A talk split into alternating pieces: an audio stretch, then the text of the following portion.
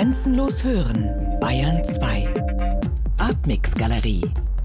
Immer freitags ab 21 Uhr im Hörspiel Artmix. Wie sind denn die Stoffe der Erde entstanden? Also Stoffe, sprich chemische Elemente, sind ursprünglich natürlich die ersten beiden Elemente beim sogenannten Big Bang, also beim Urknall entstanden. Und das war Wasserstoff und Helium. Innerhalb von kürzester Zeit hatten wir also eine Materie, die aus Wasserstoff und Helium bestand. Und jetzt machen wir einen großen Sprung von, von fast 10 Milliarden Jahren. Das Material dieses Urknalls hat dann viel später zu Gaswolken im Kosmos geführt. Die können sich verdichten durch einfach schwere Anziehung.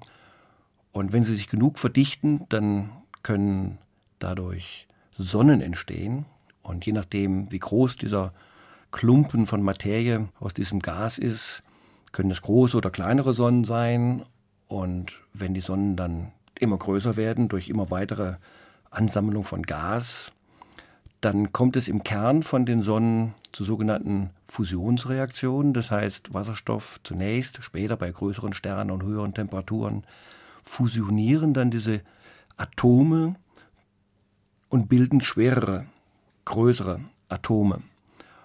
Und wenn die Sterne noch größer sind, dann können durch diese Fusionsreaktionen Elemente wie Sauerstoff, Kohlenstoff, Stickstoff und eine Reihe anderer entstehen. Das geht bis zum Eisen. Also in großen Sternen können im Zentrum bei sehr hohen Temperaturen, wir sprechen da von einigen zigtausenden äh, Grad Celsius, ähm, können dann Fusionsreaktionen eintreten, die bis zur Bildung von Eisen führen. Also all das Eisen, was wir kennen und bis hin zu dem Eisen im Hämoglobin in unserem Blut, ist ursprünglich mal im Inneren von großen Sternen entstanden. Das ist also eine faszinierende Vorstellung.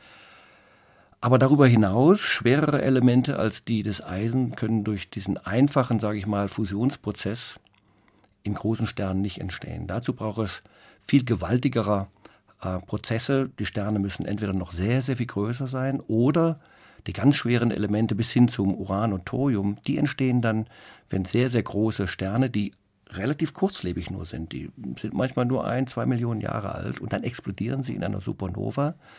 Und in dieser Supernova-Explosion bilden sich dann schwerere Kerne, Atomkerne und äh, durch Zerfall entstehen dann auch schwerere, größere Elemente. Und das ist das, das Baumaterial von Sonnensystemen, von Sonnen, von, von Planeten, das dann bei dieser Supernova-Explosion zunächst erstmal weit in den Kosmos hinein gesprengt wird. Und dann haben wir eine Gaswolke, in der ähm, diese Elemente dann alle vorhanden sind. Das kühlt dann natürlich ab. Und hinter haben wir ein relativ kaltes Gas, ähm, das dann im Weltraum erstmal quasi zur Ruhe kommt. Was dann danach passieren kann, ist wieder das, was ich gerade schon beschrieben habe. Aus solchen Gaswolken können sich wieder einfach durch Schwerkraft Zentren bilden, wo ein paar mehr Atome zusammen sind und ein bisschen mehr Materialdichte existiert, weil der Kosmos ist ja nicht homogen, ist ja nicht perfekt homogen. Immer mal gibt es ein bisschen Gas, was an einer Stelle ein bisschen mehr Atome hat als woanders. Und das sind dann die Gravitationskeime, die dann wiederum andere Atome und äh, Material zu sich heranziehen durch die Schwerkraft und dann entstehen wieder Sonnen und Sonnensysteme aus diesem Material. Und unsere Sonne, unser Sonnensystem ist genau aus solchem Gas ursprünglich mal entstanden. Das Wichtige dabei ist, um ein Sonnensystem zu haben, wo wir hinterher auch bewohnbare oder belebbare Planeten haben, ist, dass die Größe dieser Explosion, die Größe des Sterns, der da explodiert, genau richtig sein muss. Es darf nicht zu groß sein, es darf nicht zu klein sein. Wenn es zu klein ist, dann bilden sich die schweren Elemente gar nicht. Und gerade die schweren Elemente wie Uran und Thorium spielen hinterher auf dem Planeten eine ganz, ganz große Rolle, weil sie ja radioaktiv sind und deswegen Planeten auch wärmen können. Aber wenn wir vom Planeten sprechen, es gibt natürlich grob gesagt zwei Arten von Planeten. Das eine sind die Gasplaneten, Jupiter, Saturn. Und das andere sind die Steinplaneten, also Venus, Merkur und die Erde. Und da muss natürlich noch was passieren. Wir können ja nicht aus einer Gaswolke dann hinter Steinplaneten machen. Also was da passiert ist, es haben sich diese frühen Klumpen gebildet und diese frühe Gasscheibe hat dann wieder durch diese Konzentration der Schwerkraft im Zentrum dieser Gasscheibe dazu geführt, dass sich eine Sonne, eine neue Sonne bildet. Und 98 Prozent der gesamten Masse unseres Sonnensystems steckt ja in der Sonne drin. Die Planeten sind so ein paar Krümel, die noch drumherum sich drehen. Durch die Gravitationskraft im, im Weltall kommt es dann eben auch zu dieser Drehbewegung. Also diese Staub- und Gasscheibe, die beginnt sich wie ein Wirbel zu drehen.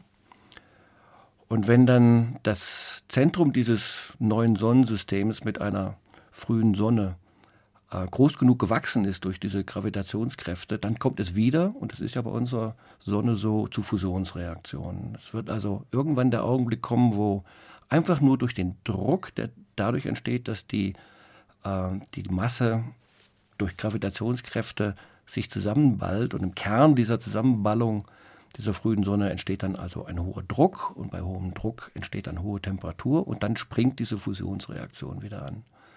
Was dann passiert in der ersten Phase dieser Fusionsreaktion ist ein sehr vehementer Ausstoß von Sonnenwind. Wir kennen heute Sonnenwind auch, nur ist der vergleichsweise sehr, sehr viel schwächer. Und dieser extrem starke Sonnenwind, der sich damals gebildet hat, hat dazu geführt, dass die Elemente, die in dieser Gas- und Staubscheibe um die Sonne gewirbelt sind, dass die dann sortiert wurden. Die noch leicht flüchtigen, die bei den Temperaturen und den Bedingungen des Weltalls eben noch nicht kondensiert und zu Klumpen ausgebildet worden sind, die werden dann durch diesen extrem starken Sonnenwind nach außen geblasen, regelrecht. Und deswegen haben wir im äußeren Bereich unseres Sonnensystems heute die Gasplaneten, weil da sind die leichtflüchtigen Komponenten aus dieser frühen Gas- und Staubscheibe heute angereichert. Aber im Inneren, in der Nähe der Sonne, ist das, was dann schon kondensiert und zu Feststoff sich ausgeschieden hatte, ist dann dort verblieben. Und deswegen bilden sich im Inneren von unserem Sonnensystem die Steinplaneten später und im Äußeren die Gasplaneten. Jetzt haben wir diese einzelnen Atome. Aber das meiste, was wir auf der Erde finden, sind doch ich weiß nicht, soll ich da jetzt Mineralien sagen oder Minerale? Also wie bilden sich diese Verbindungen von Atomen? Und sagt man jetzt Minerale oder sagt man Mineralien sagen oder wann sagt man Erz oder Eisen oder also Metalle? Ich, und, ja, äh, ja. Also das sind jetzt ganz verschiedene Dinge äh, sozusagen in einem Topf durcheinander. Also ich habe als Mineraliensammler begonnen. Aber damit ist auch gleich der Unterschied. Wir sprechen heute in der Geowissenschaft von Mineralen. Und die Mineralien ist das, was sich die Sammler sozusagen ins Regal stellen oder in den Bergen suchen. Die sind da besonders schön ausgeprägt und die erzeugen natürlich auch eine Faszination, die bis ins Esoterische geht bei manchen Menschen. Das kann ich nur gar nicht nachvollziehen. Aber die Faszination ist natürlich da. Das sind die Mineralien. Minerale, das sind ähm, feste und strukturell geordnete ähm, Bausteine unserer Erde oder unseres Sonnensystems. Das heißt, der Großteil der Erde besteht aus Mineralien und nicht aus Einzelbausteinen sozusagen. Ja, das ist richtig. Also die feste Kruste, auch der Erdmantel, das sind alles Minerale. Wie viele Minerale gibt es ungefähr? Ich muss ganz ehrlich gestehen, also ich kenne die genaue Zahl nicht. Das sind tausende von unterschiedlichen Mineralen, die es bei uns gibt. Es gibt eine lustige Geschichte. Es gibt in der Eifel einen Vulkan, der heißt Ettringer Bellerberg. Und in diesem Ettringer Bellerberg wurde ein Mineral gefunden, das heißt jetzt Etringit. Das ist ein gar nicht so ein kompliziertes Mineral. Es ist Calcium, Silizium, Sauerstoff und Wasser drin, Aluminium noch. Und das war vorher auch schon bekannt, aber nicht als Mineral. Es gibt es überall in den Städten vor allen Dingen. Zement besteht, wenn er aushärtet, in wesentlichen Anteilen aus diesem Mineral Etringit. Nur bevor man dieses Mineral nicht in der Natur natürlich gebildet gefunden hat, war es der Definition nach kein Mineral. Es war ein synthetisch hergestelltes Material, ein Stoff, aber es war nach der strengen Definition nach kein, kein Mineral. Jetzt haben wir das Mineral gefunden. Das ist ein Beispiel dafür, dass man auf der Welt immer wieder neue Minerale findet. Das sind aber dann in der Regel Minerale, die sehr, sehr selten sind. Für den Erdmantel ist das was anderes. Da gibt es noch Minerale, die jetzt gefunden werden, die sehr häufig sind. Aber das ist natürlich auch schwieriger, im Erdmantel in 2800 Kilometer Tiefe neue Minerale zu finden. Wir haben also jetzt einen Ball, einen riesigen Ball, der glüht wahrscheinlich noch, den man noch nicht Erde nennen kann, aber ist zumindest unser Planet. Und wie bilden sich seine Schichten, seine, also wie, wie entsteht seine Zusammensetzung? Was ist der Erdkern? Was ist der oh. Erdmantel?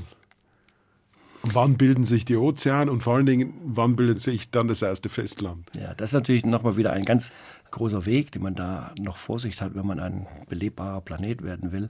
Das Material, aus dem unsere Erde entsteht, das können wir heute ganz gut nachvollziehen, denn noch immer fallen auf unsere Erde solche Brocken herunter. Natürlich sehr, sehr viel weniger als damals in den ersten 30 Millionen Jahren, aber das ist quasi das gleiche Material. Und deswegen können die Kosmochemiker aus diesem Material ziemlich genau die Bausteine unserer Erde rekonstruieren. Das gleiche Material, was unsere Erde gebildet hat, kann man sich heute in, in die Hand nehmen und ins Museum stellen als Meteoriten. Die Meteoritensammler sammeln das, weil es natürlich faszinierend ist. Das ist Material, was 4,567 Milliarden Jahre alt ist. Das ist auch so eine Faszination bei uns, ne? so ein altes Material in Händen zu halten. Und daraus kann man das eben rekonstruieren, wie die chemische Zusammensetzung äh, dieses Ursprungsmaterials einmal gewesen ist. Und wir sehen an diesen Meteoriten, dass einige gediegen Eisen haben. In dem Ursprungsmaterial muss auch jede Menge Eisen vorhanden gewesen sein. Nur wenn wir heute auf der Erde herumlaufen, ja, da gibt es natürlich Eisen in den Gesteinen, in den Silikaten, aber nicht in der Menge, in der es eigentlich vorhanden sein müsste. Und das hat schon sehr früh dazu geführt, dass die Menschen gedacht haben, die Kosmochemiker äh, dann vorhergesagt haben, dass unsere Erde einen Kern haben muss, einen Eisenkern. Und jetzt ist die Frage, das war ja sozusagen der Ausgangspunkt der Frage, wie können wir jetzt aus dieser Urmasse, dieser Urmaterie, wo alles gemischt drin vorkommt, jetzt unsere Erde differenzieren in einen Kern und dann in einen Mantel. Und da kommen wir eben wieder zurück auf diese hohen Temperaturen zum Anfang. Denn wir können das Eisen, was in den Meteoriten als gediegen Eisen zur Erde transportiert worden ist, nicht einfach so in den Kern verschmelzen. Dazu brauchen wir hohe Temperaturen. Und erst dann, wenn unsere frühe Erde sehr heiß geworden ist, dann kann dieses Eisen erst nach unten durchtropfen sozusagen. Wir brauchen also diese hohen Temperaturen. Und die anderen Planeten, die anderen Steinplaneten haben ja auch einen Eisenkern, wie unsere Erde. Nur unsere Erde hat einen ungewöhnlich großen Eisenkern. Wenn wir heute ausmessen, das können uns die Geophysiker ja sagen, wie groß der Erdkern ist, und wenn wir das vergleichen zur Gesamterde, dann haben wir ein neues Problem. Jetzt haben wir wieder zu viel Eisen. Vorher habe ich gesagt, auf der Erde oben gibt es eigentlich zu wenig Eisen, das muss irgendwo hin. Wenn wir jetzt genau nachrechnen, wie viel Eisen ist denn jetzt in der Erde, im Erdkern, dann haben wir wieder zu viel. Und da fragt man sich natürlich, wo kommt denn das plötzlich her? Wo, warum haben wir so viel Eisen? Und da kommen wir jetzt zum Mond. Denn es gibt viele gute Hinweise, die dafür sprechen, dass unser Mond durch einen Supereinschlag entstanden ist. Man spricht sogar von einem marsgroßen Planetenkörper und der hat auch einen Namen, der heißt Theia. Und der muss auch innerhalb der ersten 30 Millionen Jahren, manche sagen 60, 70 Millionen Jahre nach Entstehung der Erde auf unsere Erde eingeschlagen sein. Und dieser Planet hatte selber auch schon einen Eisenkern. Und dieser Eisenkern hat sich dann mit unserem Eisenkern verbunden. Und deswegen haben wir so einen großen Eisenkern. Der Kern von diesem einschlagenden Planeten hat sich also mit unserem Erdkern verbunden.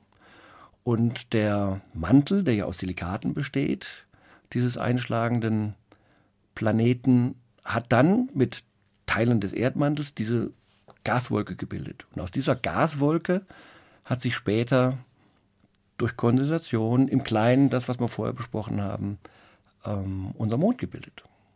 Und da sind wir sehr froh drüber, denn ohne unseren Mond gäbe es auch keinen belebten Planeten bei uns auf der Erde. Es gibt viele, viele gute und ganz wichtige ähm, Eigenschaften, die unser Erde-Mond-System hat, die für das Leben und die Stabilität von Klima auf der Erde ganz, ganz wichtig sind.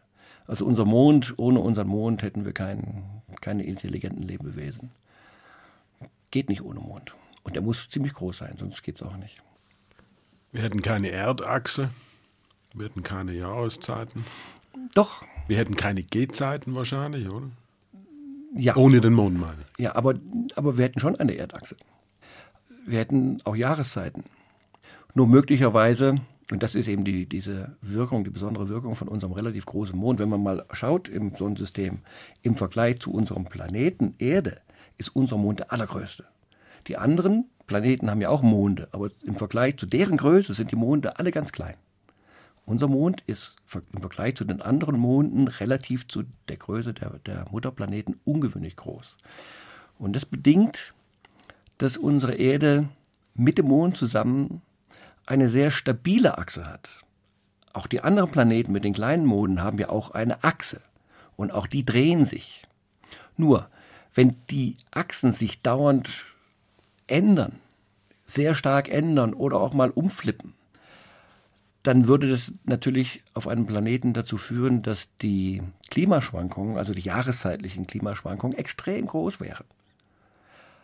Und das ist natürlich für die Entwicklung von Leben gar nicht gut. Wenn wir, wenn wir praktisch dauernd zwischen minus, ich weiß nicht, 100 Grad und, und plus 200 Grad hin und her geworfen würden ähm, durch ein sehr instabiles Achsensystem, dann kann ich mir nicht vorstellen, dass es bei uns auf der Erde äh, Leben gäbe. Aber der große Mond stabilisiert die Achse der Erde und erzeugt natürlich auch starke Gezeitenkräfte, die Tiden das weiß ich jetzt gar nicht. Müsste ich mal überlegen, ob das jetzt für das Leben besonders wichtig ist, dass wir starke Gezeiten haben. Es hilft ein bisschen, um die Erde warm zu halten. Unsere Erde wird vom Mond ein bisschen durchgeknetet und dadurch wird er auch ein bisschen warm. Gezeiten implizieren ja Wasser. Bis jetzt haben wir quasi nur diesen kondensierten Mond, der noch groß am Himmel steht, weit näher an der Erde ist als heute, und einen erhitzten Ball von Urmaterie, von Magma, ja, wir haben sogar einen Magma-Ozean gehabt. Also ähm, spätestens nach dem Einschlag von Theia und der Bildung des Mondes war die Erdoberfläche extrem heiß, 2.000, 3.000 Grad. Und unter diesen Bedingungen schmelzen Silikate komplett auf. Und wir hatten einen Magma-Ozean. Wir wissen nicht ganz genau, wie tief der nun wirklich war, aber wir können sicher von Hunderten von Kilometern ausgehen. Und das hat richtig gebrodelt. Das war ein flüssiger Planet. Mit Wellen und Gezeiten in diesem Sinne. Selbstverständlich mit Gezeiten, muss ja. Also Gezeiten, dazu braucht man ja kein Wasser. Ich brauche ja nur die Kraft eines anderen Körpers, der auf einen Mutterkörper wirkt. Das erzeugt dann schon Gezeiten. Das ist die sehr frühe Geschichte natürlich noch unserer Erde. Und wenn es vor dem großen Einschlag von Theia vielleicht schon durch Ausgasung unserer Erde eine Art Uratmosphäre gegeben haben mag, dann wurde die natürlich komplett zerstört durch den Einschlag. Das heißt, nach der Bildung des Mondes haben wir einen Planeten, der ist extrem heiß an der Oberfläche, ähm, bis in hunderte von Kilometern tief aufgeschmolzen und es gab keine Atmosphäre. Natürlich haben die Bestandteile, aus denen unsere Erde bestehen, das wissen wir wiederum von den Meteoriten, die haben natürlich flüchtige Substanzen. Also manche Chondriten bestehen bis zu 30 Prozent aus Wasser. Und es gibt natürlich auch Kometen. Kometen, die bestehen zu fast 100 Prozent aus Eis, Wasser, Eis. Und all dieses Material ist Bestandteil der Substanz, die bei uns im Sonnensystem vorhanden ist und auch auf die Planeten kommt. Und so kann man sich jetzt zwei Quellen vorstellen für das Wasser auf der Erde. Also erstmal mit der Abkühlung von diesem Magma-Ozean und der Entgasung des Erdkörpers aus diesen Bestandteilen, die durch die äh, Meteorite mitgebracht worden sind. Also die Entgasung des Erdkörpers führt dazu, dass wir eine sehr äh, dichte Atmosphäre gehabt haben und durch den späteren Einschlag dann von Kometen kommt weiter noch Wasser auf die Erde dazu. Aber vermutlich, und unsere Erde hat also gerade im Anfang ein, ein richtiges äh, eine Achterbahn hinter sich, was die Temperaturen angeht. Also erstmal kaltes Material bei der Akkretion, dann heizt es sich ganz stark auf, dann kommt der Einschlag äh, von Theia und die Bildung des Mondes, 2.000, 3.000 Grad Oberflächentemperaturen. Das kühlt aber dann relativ schnell wieder ab. Innerhalb von 10, 20, 30 Millionen Jahren kühlt es wieder ab. Und dann weiß man, dass unsere frühe Atmosphäre zu ganz großen Teilen aus CO2, möglicherweise Kohlenmonoxid, also CO und Methan bestand.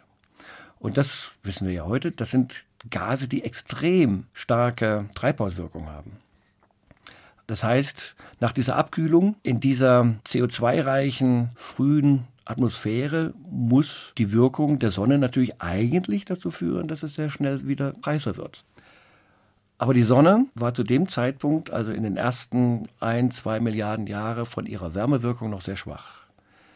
Wir haben also am Anfang eine sehr schwache Sonne, und jede Menge CO2 und Methan in der Atmosphäre. Das hat uns aber geholfen, weil wenn wir eine schwache Sonne haben, aber eine Atmosphäre, die ganz stark beladen ist mit diesen Treibhausgasen, dann kann selbst eine schwache Sonne eine relativ hohe Oberflächentemperatur erzeugen.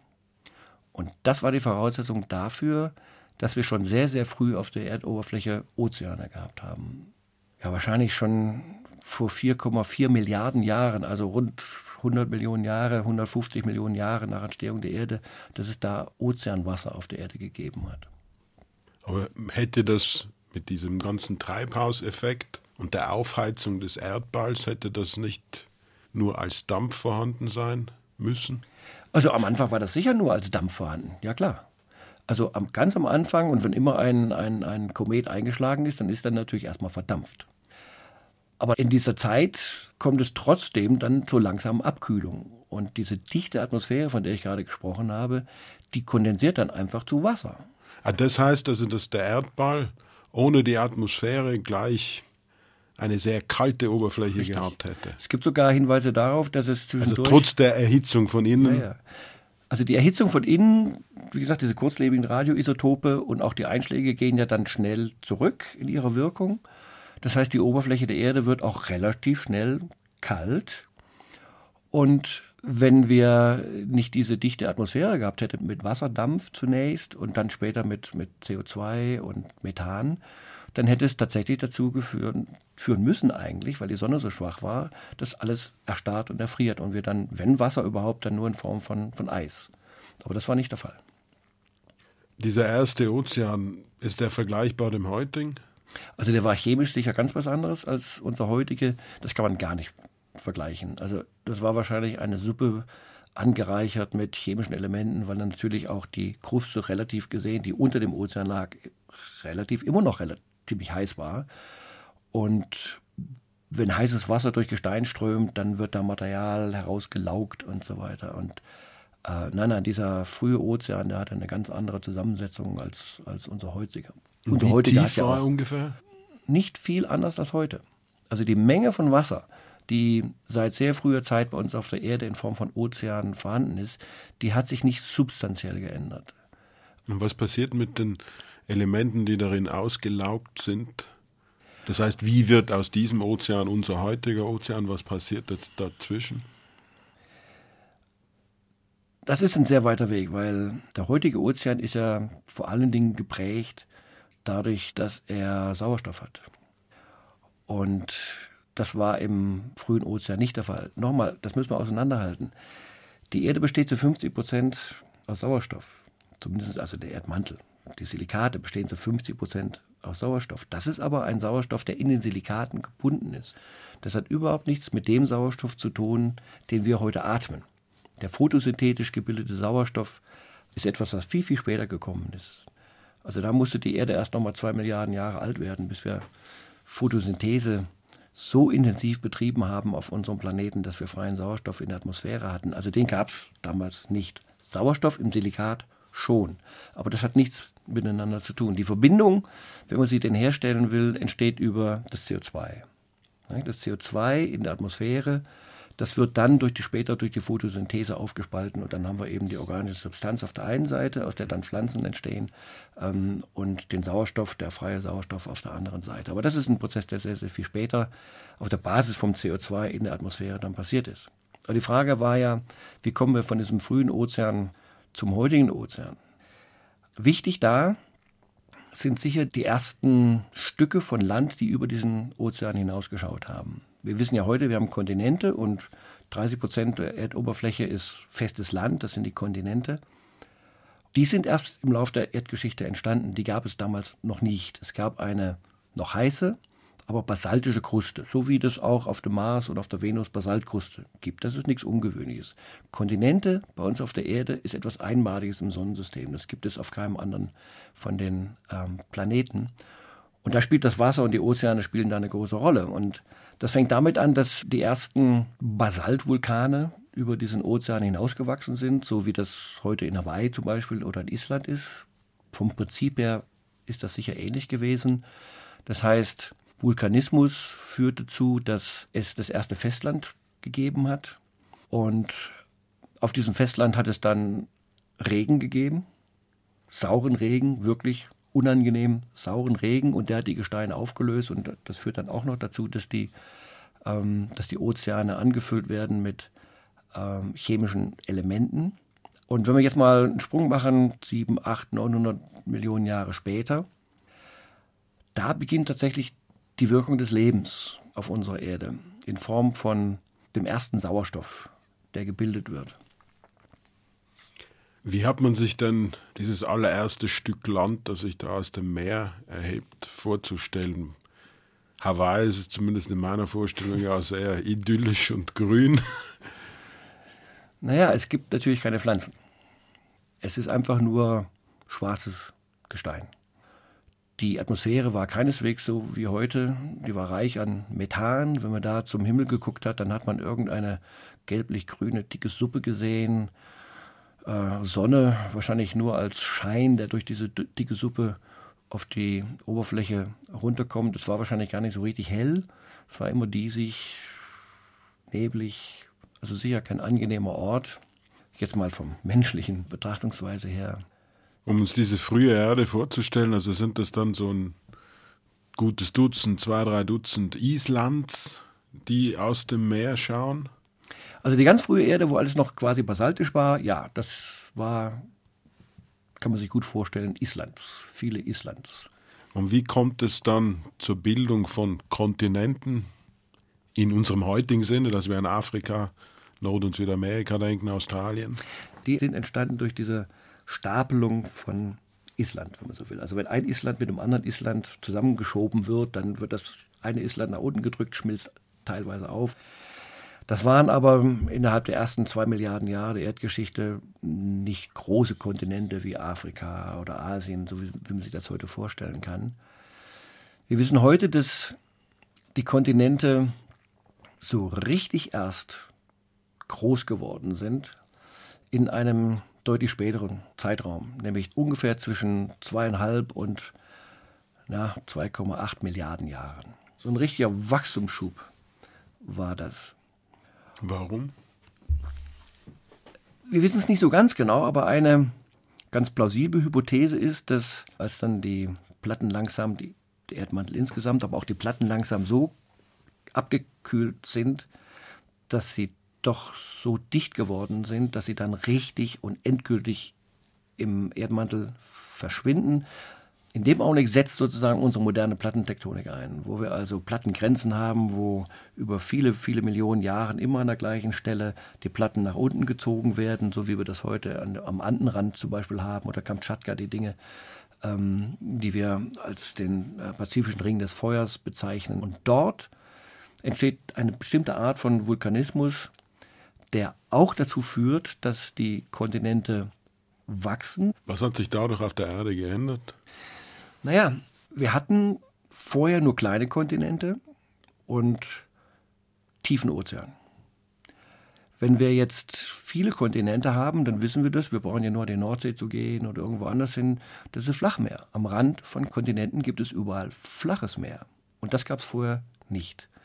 Wenn wir also viele Kontinente haben, dann haben wir auch viel Flachmeer. Wir nennen das den Schelf, den Schelfsockel der Kontinente. Das sind noch Kontinente, aber sie sind unter Meerwasser. Und diese Flachmeergebiete konnten jetzt besiedelt werden. Dadurch war es möglich, dass wir sehr viel mehr Sauerstoff durch die Photosynthese erhalten haben, der dann auch in die Atmosphäre gegangen ist. Und der Treibhauseffekt wurde schlagartig geringer. Und jetzt haben wir plötzlich eine, eine Atmosphäre, die ihr wichtigstes Treibhausgas verloren hat. Und die Sonne ist ja jetzt nicht sofort stärker geworden und das führt dazu, dass in der, in, der Folge dieser Prozesse wir die ersten großen Vereisungen auf der Erde hatten. Wie groß waren die? Also es gibt Hinweise darauf, dass möglicherweise die Erde fast komplett vereist gewesen ist von den Polen zu den Polen. Das ist mehrfach in der Erdgeschichte passiert, dass unsere Temperatursteuerung so ein bisschen aus dem Ruder gelaufen ist und dann kann es dazu führen, dass entweder die Erde besonders warm wird oder dass sie eben auch mal fast zufriert. Wenn das passiert, dann gibt es natürlich keine Flüsse mehr, es gibt keinen Regen mehr, der irgendwelche Gebirge abträgt. Es gibt auch keine warmen Flachmeere mehr, in denen dann äh, Kalkschaler oder Kalkalgen äh, den Kalk binden können. Das heißt, dieser Prozess wird unterbrochen. Es ist jetzt kalt und es wird kein CO2 mehr abgelagert. Aber die Vulkane, die sind natürlich weiterhin aktiv. Und einem Vulkan ist es sowas von egal, ob da oben drauf drei Kilometer Eis liegen oder nicht. Der kommt aus 100, 150 Kilometer Tiefe hoch. Und die Vulkane durchbrechen natürlich die, Eis, die Eisschichten letztlich. Und aus den Vulkanen kommt dann CO2-Gas raus. Das heißt, wenn es kalt ist und kein Carbonat mehr gebildet wird, kommt trotzdem aus dem Erdinneren CO2 wieder raus. Das führt dazu, dass die Erdatmosphäre wieder reicher wird am CO2-Treibhausgas. Und das führt dazu, dass die Erdatmosphäre wieder warm wird und dass wir aus der Eishausfalle wieder zurückkommen zu einem gemäßigten Klima, dass es wieder warm wird. Und das geht in der Größenordnung von ein paar Millionen von Jahren. Da schwingt sozusagen das Erdklima wieder zurück und der, der weiße Zauber von, von der Schneeballerde ist wieder vorbei. Und praktisch, man kann die Uhr danach stellen, 542 Millionen Jahre vor heute, hat sich das Leben schlagartig entwickelt. Ganz neue Lebensformen sind entstanden, das nennen wir die, die Kambrische Explosion. Und es hat dann nochmal eine Weile gedauert, bis die, äh, die Pflanzen es geschafft haben, an Land zu kommen. Denn vorher, es gab Kontinente schon, große Kontinente, fast so groß wie heute. Also da ist dann nicht mehr so viel dazugekommen in den letzten 500 Millionen Jahren. Aber das Land war immer noch unbesiedelt. Warum? Weil die elektromagnetische Einstrahlung der Sonne trotz Magnetfeld zu stark war. Das heißt, wer da an Land gegangen ist, ob das jetzt eine Mikrobe war oder eine Alge oder irgendwie der erste Fisch, der wäre einfach zu Tod mutiert worden durch die harten ähm, elektromagnetischen Strahlen. Erst als durch die Folge der kamischen Explosion der Sauerstoffgehalt in der Atmosphäre noch einmal deutlich zugenommen hat, erst dann konnte sich in der oberen Atmosphäre Ozon bilden. Das Leben selbst hat also durch die Produktion von Sauerstoff die Konzentration von Sauerstoff in der Atmosphäre erhöht. Dadurch bildet sich in der oberen Atmosphäre irgendwann dann genügend Ozon, dass die Ozonschicht als Filter wirken kann. Und erst dann war die nackte, sage ich mal, Oberfläche der Erde, der festen Kontinente besiedelbar. Und erst dann ähm, gibt es Wälder, und mit dieser Besiedlung dieses großen Raumes, mit der Nutzung der Böden, die so schön angereichert sind an bestimmten Elementen, kommt es dann noch einmal zu einer besonders starken Produktion von Sauerstoff durch die Photosynthese, die großen Wälder des Carbons zum Beispiel. Und die haben dazu geführt, dass bei uns auf der Erde die Atmosphäre um die 30 Prozent Sauerstoff hatte. Also eine richtig dicke Sauerstoffatmosphäre hat es damals gegeben, sodass die Atmosphäre fast an ihre Selbstentzündungskonzentration gekommen wäre. Also noch mehr Sauerstoff hätte die Atmosphäre und die Biosphäre gar nicht vertragen, dann wäre alles einfach alles abgefackelt worden. Und vielleicht ist es auch hier und da schon tatsächlich dazu gekommen. Auf die Evolution von Pflanzen und, und, und Tieren hat das natürlich ungeheure Konsequenzen gehabt. Riesenwachstum. Die größten Libellen die es je gegeben hat, mit meterweiten Spannweiten, gab es im Carbon. Das ist alles eine Folge der besonders sauerstoffreichen Atmosphäre. Also Evolution selbst wird auch wieder durch Evolution beeinflusst.